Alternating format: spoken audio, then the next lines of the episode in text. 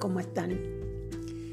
Eh, en los últimos podcasts nos referimos al tema de la fe, en el último podcast y en el anterior veníamos hablando de los valores.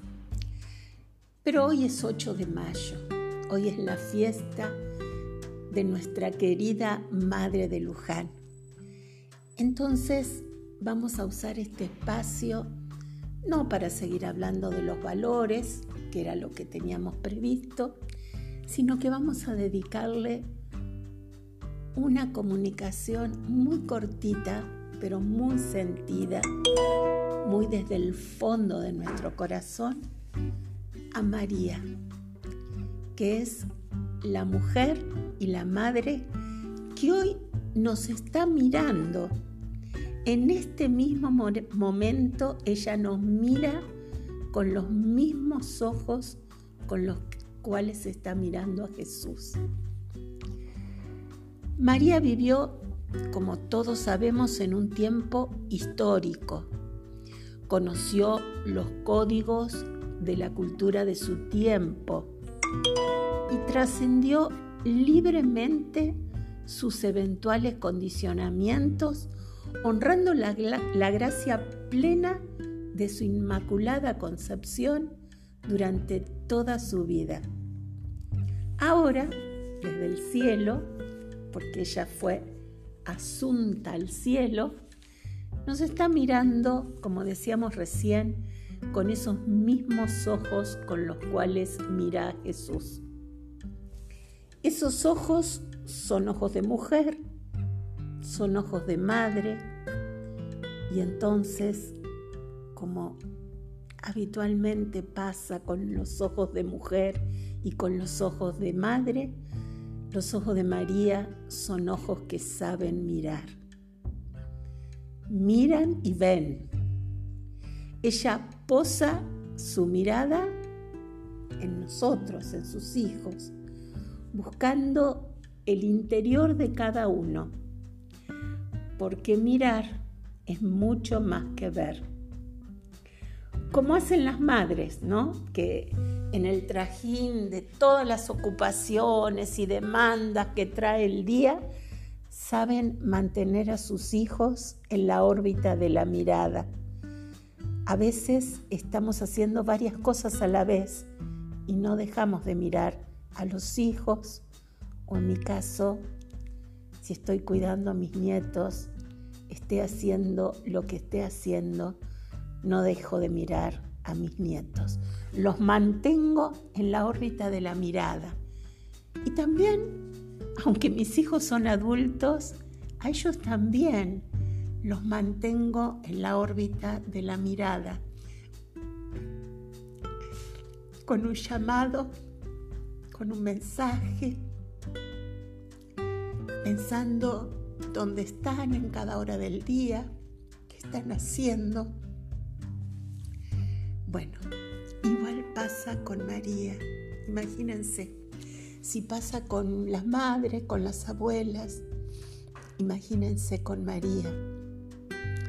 Hay lugar para todos en los ojos de la madre de Luján. Ellos, esos ojos, abrazan los pedidos, las lágrimas, la vida y la gratitud de cada uno de nosotros. Ella conoce nuestras incertezas y nuestros interrogantes. No se escandaliza ante las oscilaciones culturales de cada tiempo. Imagínense, ¿no? Si María tuviera que horrorizarse ella, que vivió libremente, con pureza virginal, su feminidad, no nos recrimina nuestras búsquedas errantes en el aprendizaje de ser varones y mujeres, ¿no? Hoy en día, cuando está tan confuso este tema, eh, cuando hay gente que parece estar tan segura, pero cuando aporta eh, con sus dichos, con sus convicciones, más incertezas que certezas, ¿no? En esa confusión de pañuelos de distintos colores, en una vorágine de debates interminables, en la inminencia de la cultura de la muerte, ¿no? Ella nos mira y nos espera. María no se escandaliza, nos mira y nos espera. Contempla el dolor y escucha el llanto de tantas, tantas mujeres violentadas.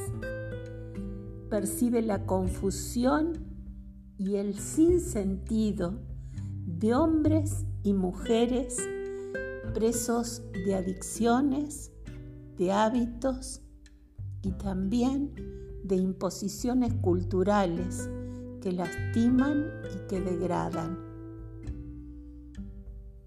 Y todo esto en medio de una crisis sanitaria, social, política, económica, cultural, educativa, que todavía no encuentra salida.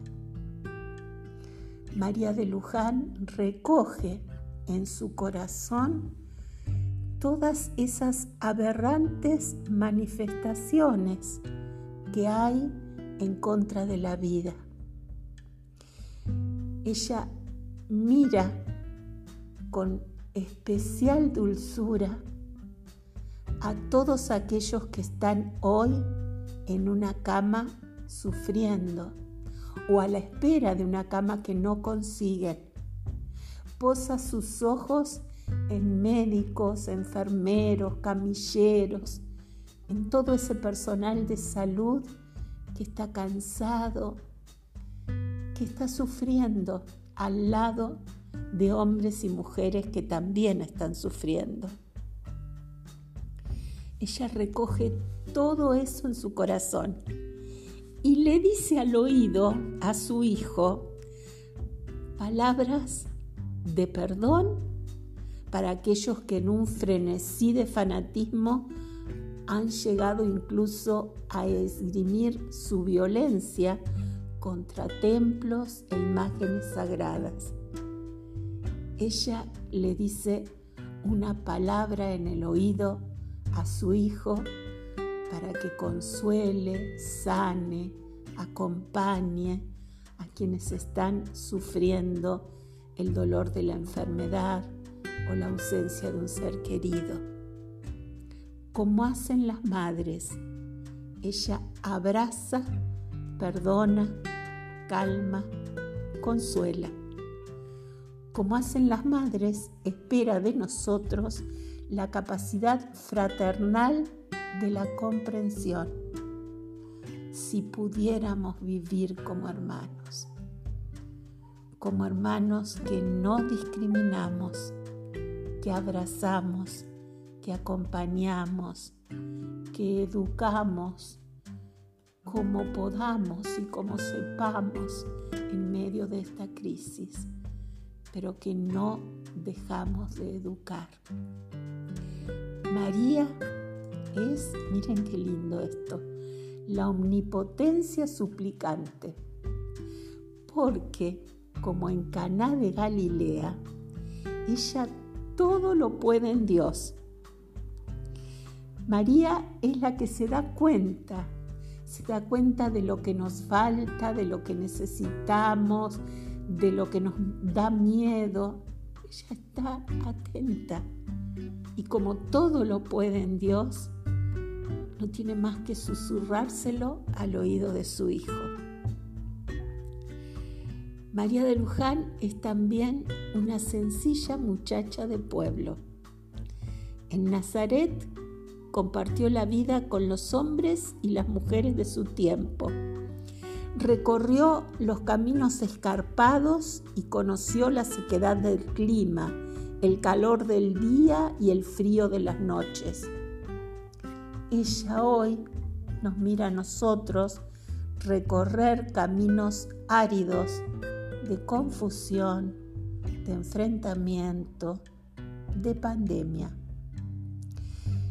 no es necesario hacer manifestaciones, no es necesario alzar voces de agresión y tampoco de desprecio. Alcanza con ofrecerle confiadamente a la madre los dilemas, todos los dilemas que tenemos en esta incierta época de cambio. Que, eh, esta, época de cambio que es tan larga, ¿no? como decimos siempre, y que encima se radicaliza, se hace extrema en esta pandemia. Ella, María, María de Luján, que es mamá y mujer, le va a hablar al oído a Jesús. Y él, como en las bodas de Caná, aún en este tiempo tan duro, va a transformar el agua en el mejor vino. Y todo va a ser mejor para cada uno de nosotros, porque esta mamá que no nos deja, esta mamá que no nos abandona. Feliz Día de la Virgen de Luján para todos ustedes.